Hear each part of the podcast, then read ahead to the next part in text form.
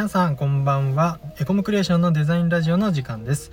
三重県菰野町鈴鹿山脈のふもとからデザイン会社で日常交わされる話題をラジオでシェアさせていただきます。本日の担当はデザイナーの西尾とフォトグラファーの山岡よしみです。よろしくお願いいたします。よろしくお願いします。えー今日はですね、えー年末年始を挟みまして、はいあのー今日土曜日の西尾の時間は、えーの一回全然別の話を挟みましたが今日はまたですね、えー、とカメラ関連のお話をよしみさんをお招きして、えーいろいろとお伺いできればなと思っておりますよしみさんよろしくお願いしますはい、よろしくお願いします。はいで、えー前回2回ぐらいですね、はい。えー、とちょっとカメラの話をお伺いさせていただいてはい。例えばどんなカメラを一眼カメラを最初に買えばいいのとか、えー、と高いカメラと安いカメラの違いどんなのとか、まあ、そういったようなことを教えていただいてはい。きました。うんであとはレンズの話とかはい。ですね。うんはい。で、えーまあ、実際僕も一眼カメラを買い、えー、とレンズも1個ですけど追加で買いと、えーやってきたんですが、まあ、あの実際に写真を撮るぞとなった時に結構そのカメラだけじゃなくてこういろんな機材があるじゃないですかうんはい。それをこうねそんなに安いものばっかりでもないと思うので。そうですこうね。どんなものから集めていけばこういい写真が撮れるのかっていうのを今日はちょっとお伺いをしたいと思っております。はい。わかりました。撮影の小物機材はいうんうんうん。ですね、はつ。いて教えていただきたいです。はい。で、えー、とちなみに、えー、よしみさんは僕すごくこうイメージ的にはい。あのお子さんのポートレート写真とかを撮るのがすごくお上手だとうん思っておりまして。あありがとうございます。はいで僕も子供がいる身ですので、うんでで実はあんまり子供の写真撮ったことなくてうん一眼を買ったんですけれども、うんうんまあ、撮りたいと思いつつ、うんうん。こう子供を撮る時に必要な小物とか機材とかはいって何かあったりしますか、うんうん。特にその機材を買い足す必要はないかもしれないですね。はいはいカメラだけではい。うんうん。結構いける、はい。うんただうーんもし屋内で撮るときにはい、こう日差しが強かったりしたらはいはいはいうんうんお子さんの顔がこう日が当たってるところは明るく当たってないところはすごい濃い影で出ちゃったりするじはいゃないですか、そうやってコントラストが強いとあのあんまり可愛い感じにはならないんですよね、うん。うん。そういう時にあの部屋のレースのカーテンはいはい。1枚引いてもらうだけでも結構映り方が違ったりするので、はい。はい、それはやってみてもらうといいかもしれないです。レースのカーテン引いてみるっていうのを、うんうんうんはい、あじゃあうん。レースのカーテンない人はレースのカーテンを買う、うん、買う。レースのカーテンをわざわざつけるか。まあそわかんないですけど、れちょっとまあ、日をうんちょっとふんわり遮るというかはい、ものがあるとはい、こうふわっとした雰囲気で撮れるよみたいな感じ、はい。なるほど。いいかもしれない。うんうん。はい。特に他に買い足す機材っていうとないかもしれないですね。特別そんなにこう普通に構えて。撮る感じで、はい、まあ、そこというよりはそういうちょっと光を操作したりとかはい、そういったうんうん。撮影とい、撮影機材というかそういうところの方がはい。ちょっと環境の工夫というか、うん。はい、うん。なるほどなるほど。はい、結構その光の塩梅とか大事ですもんねそうですね。吉見さんとね、何度か撮影ご一緒させていただいてますけどなんか光待ちみたいな時間とかあったりしますもんね。ありましたね。ありましたよね、はい、太陽の出具合を。ちょうどいい出具合になるまでね。もうちょっと夕方になるまであ待とそうみたいなのありましたよね。はい。あーそうかそういうありのも大事ましたね。ありがとうございます。あとはこうよくこうこういうの撮りたいなっていう時にうん、思い浮かぶのは、はい、えー風景写真はい、はい。ですかね。うん。風景写真とかはどうですか？なんかきい必要な機材機材、うん。うん。あります、風景写真はですね、うんうん。まあ、何も機材を使わずに撮ってもいいんですが、はい。三脚があるとうんよりいいかもしれないですね。三脚ね。はい。風景写真は確か前の回かな？前の前の回かでお話ししたように、はい。あの F 値をちょっと大きめの数う字で、ん。はい。撮ると細かいところまでくっきり映りやすいんですよ。でそうすると暗くなっちゃうのでそうそう。シャッタースピードを遅くする。はいはいはいそうするとブレやすくなっちゃうので、はいはいはいはいはい。ここで三脚が出てくる手で持ってると、はい。その手ぶれでこうブレてしまう。そうですそうです、おはーい、手だとねやっぱりどうしても動かしてはいしまうので、はい。三脚で立てて動かないように固定して撮る。なるほど。結構そのいいと思います。はい、要は屋内でじゃじゃじゃ屋外ではい、なんか普通に風景撮るっていう時も、うん。その F 値上げると割と暗くなっちゃうんですか、なっちゃいますね。あそうなんだ。うんうんうん。へえじゃあこうしっかりプロの方みたいな風景写真撮りたいっていう時にははい。結構手持ちだとうん。難しいというか、あんまりいい感じにならないことも多いってこと。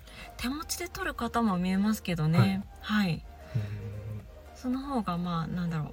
自分のなんだろうな自分が動いて撮るっていうのがやりやすかったりああなるほど、角度をね撮る角度を変えやすかったりってはい。いうのもあるので、うん。手持ちで撮っちゃう方も見えますけど、はい。ただ風景写真を専門で撮ってる方だと必ず三脚を持ってて、ううんん場合によって使ってる。そうなんですね、あの三脚も僕実は1個買って、はいはい。買った時ものすごい悩んだんですけどうんはいいくらぐらいのやつを買えばいいんですか、あまあ、いくーらぐらいというかいくら？どういう機能機能というかどういうところを見て買えばいいんですかねあれ？とりあえずそのカメラの重さに合ったやつをまずは選んでもらって、はい。なんかね対応するカメラとかが決まってたりする三脚もあるんですよ。あそうなんではい。すね、、何キロまでみたいなのとか。それも、えーはい。ちょっとお店の人にも相談してその持ってるカメラに合う三脚へえ、選んでもらうのがいいと思います。はい、結構重いカメラを買っちゃうとうん。た三脚も。立てれないとかそうあります倒れやすいとか。はい。あります。そうなんだ。ぜそこ僕全然見ずに買ったな 全然見ずに買ったな、まあまあ今ちゃんと使えてるなら 大丈夫。はいはいはい。なんか三脚ってなかなかこうネジっていうかこう、はい締めるやつがはい。緩くて、はい。なんかず徐々にカメラが落ちてきちゃう傾いてくる。あるあるじゃないですか、はい。なんかあの辺とかすごい気を使って買ったんですけど。ああなるほど。あでも結局結局あんまり強くなかったんですけど。僕1万円ぐらいのやつ買いましたはいはい。うんうんうん。ひとまず。はい。でもなんかうんうん。上見ると5万6万とかしますよね三脚も。ね。はい。やっぱり重いカメラを買うほど三脚の値段も高くなりがちかなと思います。はい。その分支えなきゃいけないっていうのもあるしうん。あと三脚の素材がこうしっかり強いものはいはいはい、はい、軽くてはい。強いもの になってくるとはい。高くなりますね。はい。なるほど。じゃあうん。結構その、そこそこ高い買い物になるからうん。まあちょっとその自分の持ってるカメラの重さとかはい。やりたいこととかちょっと調べて、はい。その辺はうん。選んで買った方がいいかなって感じですかね。そうですね。うん。は三脚はでもずっと絶対使いますもんね。割いとどんなそうですね。撮影でも、うん。うんうんうんだから言うたら子供の時も運動会とかはねはい。使ったりしますよね。あそういうお父さんね。はい。うんうんあの使えますね超超望遠みたいなやつもレンズ持ってきて。あはい。いますね。大砲みたいなありますよでっかいねやつを持ってきて。はい。そういう時も使えますね三脚。あれも結構ズームにするからうん。ブレやすいから三脚にするみたいな感じなんですかね、うんうん。運動会の時のお父さんたちはうん。それそうですね。それもあると思います。あとは位置を固定して撮れるので三脚立てた時点でそのカメラのレンズの映る位置の中央にお客さんあお客さんじゃないお子さんが 来るようにとかって設定して三脚をいい位置に置いてそうか。いるんだと思いますおお遊戯会とかだと本当そんな感じですよね。もうそこにこうそうですね。固定し続け綺麗に映てはい。に固定できるように。そうか。ありがとう。ございます、はい。三脚ね。はい。ありがとうございます。あとはあのー僕さっき吉見さんのイメージはお子さんのポートレートって話しましたけど、はい。一番吉見さんと一緒に撮影をしご一緒させていただいているのはおそらく商品写真、あのはいはい、えー、と屋内での商品の撮影やはい。小物の撮影とかはい。を結構ご一緒させていただいててうん。吉見さんには結構そのイメージも強いですけど、うんまあ、最近だとその例えばねご自身でインスタグラムだったりとかではい。何かをこうご紹介してたりとか、うんうん。まあ、自分の何かこう好きなものを撮ったりとかはい。あのされる方も多いかなと思ってるんですけどはい。その小物とか商品を撮る時にはい。あると便利なものを教えていただだきたいなとはい。思っておりまして、僕も結構それがメインなんですよあの一眼で撮ってるものがですね。あなんはい。かこうあるといいよっていうのがあったりしますか？そうですね。商品を取るときはレフ板がおやっぱりはい。あるといいですね。レフ板、はい。僕もよく吉見さんとの撮影でレフ板持つ人になったりあはい。ありがとうございます。しますが、はい。うんうんうんレフ板うん持っていただいて、はい。あのよくあるのが丸いレフ板なんですけど、こう畳めるやつあそうですそうでです。うん。畳んで表が白ではい。裏が銀色みたいなはいはいはい。やつがよくあるやつなんですけどそれを使うかもしくはこう板板状のもの板だったら何でもいいので、はい。例えば晴れパネでもいいですし、はいはいはいはいはい。えーっとねスチレンボードあ建ー築の模型を作る時に使はいうスチレンボード。ちょっと硬い。はい、発泡スチロールみたいなる。はい。あれでもいいしもうなんならあの A4 のコピー用紙とかをはいはい。半分に折ってちょっと開いてこう立てる。へそういう使い方でもいいのでとにかく光を跳ね返してくれる白いものを用意しておくといいます。A4 用紙とかでもいいんですね。はい A4 用紙で代用した時もありますよ。へえかっこいい。逆にかっこいいですねなんか。そうちょっと厚みあると倒れないのでやっぱ長く使いやすいですけどね、もうその場だけだったら紙紙でも。うん。実際レフ板ってなんで必要なんですか？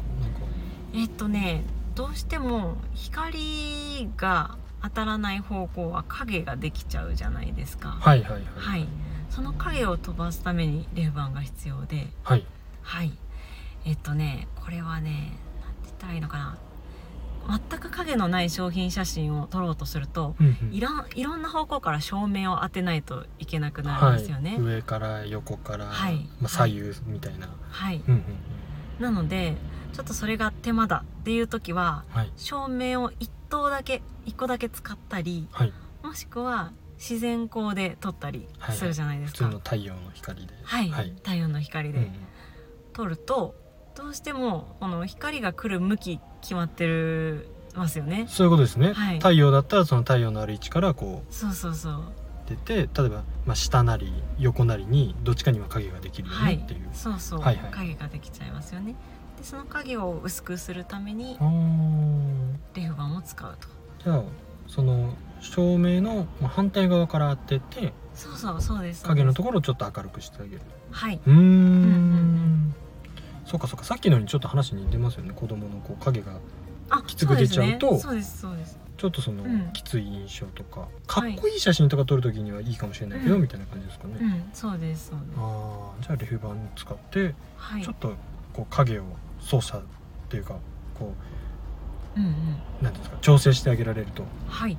いいんじゃないかなっていう感じですかねそうでうす。ーん意外に大事なんですねレフ板ってなんかレフ板大事です。ここでここで持っておけって言われて「はい」って持ってますけど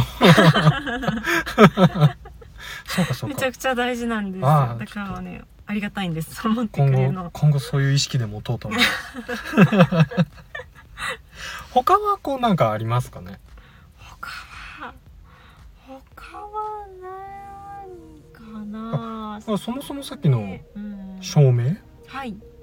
照明ね、照明はえっ、とね、スピードライトって言って、スピードライト。あ、これメーカーによって名前が違うんですけど、うんうん。あのきょ要はカメラの上にくっつけるライト。っていうのが別売りで売ってたりします。一眼のこう上のまあ要はシャッターみたいなところにガチャってつけるやつそうそうそうです。へはい。え、一眼の上にねこう乗せれるようなこうスライドでできるような金属のあの突起が出てたりすると思うんですけどそこにカチャンとはめるものがあるのでそれを使うとえーっとねうんそれも照明の役割をしてくれるので使いやすいです。もう直接当ててるって感じなんですか？そのカメラから。そうですね。このそのスピードライトっていうのは光が出る角度向きを変えれるものがあるので直接商品に正面から当てることもできるし天井に光を当てて天井から跳ね返った光が商品に当たるようにっていう撮り方をすることもあります。なんか照明っていうとあのこう三脚みたいに立ててボーンとこはい、うね。うん、あるなんかこうんううん。カバーみたいなのついた、はい。あれを想像しちゃうんですけどそういうのでもいいんですね。はいまずはねそのカメラにくっつけるタイプのが1個あると便利かなと思います。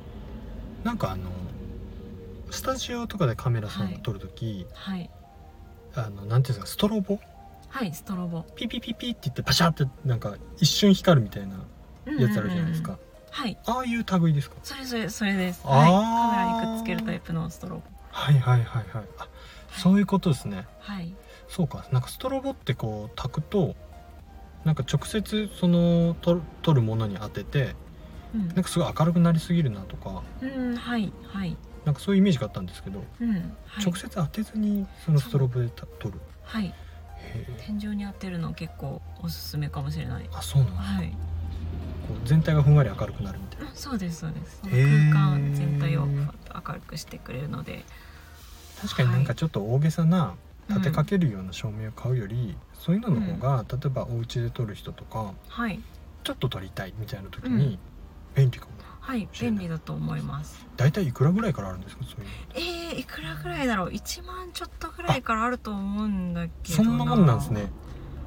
へえ1万2万ぐらいかなと思います。へえレンズほどそんな高くない。確かに1個あるとかなりはい。いろんな、便利です。ね撮れそうですね、はい。多分ストロボの種類によるかもしれないんですけどあのカメラにくっつけずに使えるっていうものもあって、はい。置いどっか置いとくみたいなことですか？そうです。それこそあの西尾さんがそのスタジオとかで見たことあるって言ってるやつだと思うんですけど、カメラにくっつけずにでもカメラとこう連動させあ。て使えるので、三え脚に立てて、はい。ストロボをくっつけて立ててでカメラのシャッターを押したらその遠くに置いてある光がはいはいはい。光と光るようにっていう使い方もできるやつもあります。そうか。あれもストロボなんですね。そうそう。普通に。はい。へえあれもシャッターを切るとパシャって光るみたいな。連動してる感じ。そうです。はい。うん。へそれえも便利です。うん。すごいな。それ、はい。ちょっとこの後見てみます。はいアマゾンでちょっと見てみうん。ますありがとうございます。はい。ストロボとは別に定常光って言われるものがあって定常光。はい。それが要はコンセントに挿しうんてずっとあのスイッチオンにしとけばずっと光ってるっていまあういわゆる照明。ライト。はい、はい。なんですけどはい。それはそれであの動画を撮るときは定常光があった方が便利だったりとか確かにします。確かに。ストロボだと一瞬です写真だといいけど。はいなるほど。最近結構 SNS でもね動画で投稿とか、うんうん。YouTube インスタとかだとショート動画とかはい。一般の方でも撮りますもんね。そうですね。動画を。そうですよね。確かに確か本当だ。うん。はい。にね難しい。お置いてやる照明もどうやって選べばいいのか難しい。うん。なんか前によしみさんにちょっと相談した時あの、はい、カバーというかうんライトボクックスっていうんですか、あカバー。あカバーソソフトボックス。あソフトボックスか。あれがあるといいよみたいなことはおっしゃっていただきましたよね、はいはいあれも光をこうふんわりはいはいさせる、はい。光をふんわりさせてこうなんだろう。な広い広い範囲に光が当たるようにしてくれる。うんうんうんうん。うん。あれがないと結構さっきのはい。こう強い影が出ちゃうんですよね。そうですカチッねとこうんあのフラッシュ焚きましたみたいな。うですよね。ああれだとちょっとねのっぺりして、はい。あんまりかっこいい感じじゃなくなりますよね。うんそうですね。うーんなるほど、じゃあそういうこうね商品を撮影したりとかあのする場合はそういったような照明とかを買ってみると、うん。いい感じにはい。できる。うん確率が上がるみたいな感じですね、うんうん。取りやすくなると取りやすくなるんですよね。はい。あとあれですよね。照明があるとあの夜でも撮れる。うんうんうん。ね、はい。結構自然光でもすごくいい感じに撮れるけれどもうん。お昼あの仕事しててなかなか撮れないわっていう方は、うん。照明があると夜でもうん。撮影ができたりそうですね。するかも。うんうんうんありがとうございます。よしみさんいろいろ教えていただいて、はいありがとうございます。なんでなんかこうイメージ的にある三脚が買った方がいいかなとか、うんあの考えてることが多いと思うんですけど、うんうん。まあまあその撮りたいものとかカメラとかに合わせて、うん。まあ、今日よしみさんにご紹介いただいたようなものをプラスで買ってみるといいんじゃないかなという感じでしょうかねはい。ありがとうございます。ちょっと僕はストロボをこの後あの調べてみたいと。早速。はい早速思います。はい。ではですね今日はこんなところかなっていう感じなんですけど、えーカメラ特集いよいよ次が最終回予定。ということで、えー来週はですねちょっとあのできれば実際によしみさんとこう一緒に、まあ、撮影を簡単にちょっと撮影しながらうんうん。えー、とこうこういうの撮る時にはこういう設定をするといいよっていうようなことをですねちょっと実践編としてご紹介をいただければなと思います。あのシャッタースピードとか、はい。絞り値とかうん。そのあたりのこうちょっと具体的なはい。設定について教えていただいて、えーカメラ特集ラストにしたいなとはい。思っておりますので、また来週ですね、はい。えー土曜日お楽しみにいただければなと思います。はい、では本日もお聞きいただきありがとうございました。チャンネル登録やいいねをしていただけると嬉しいです。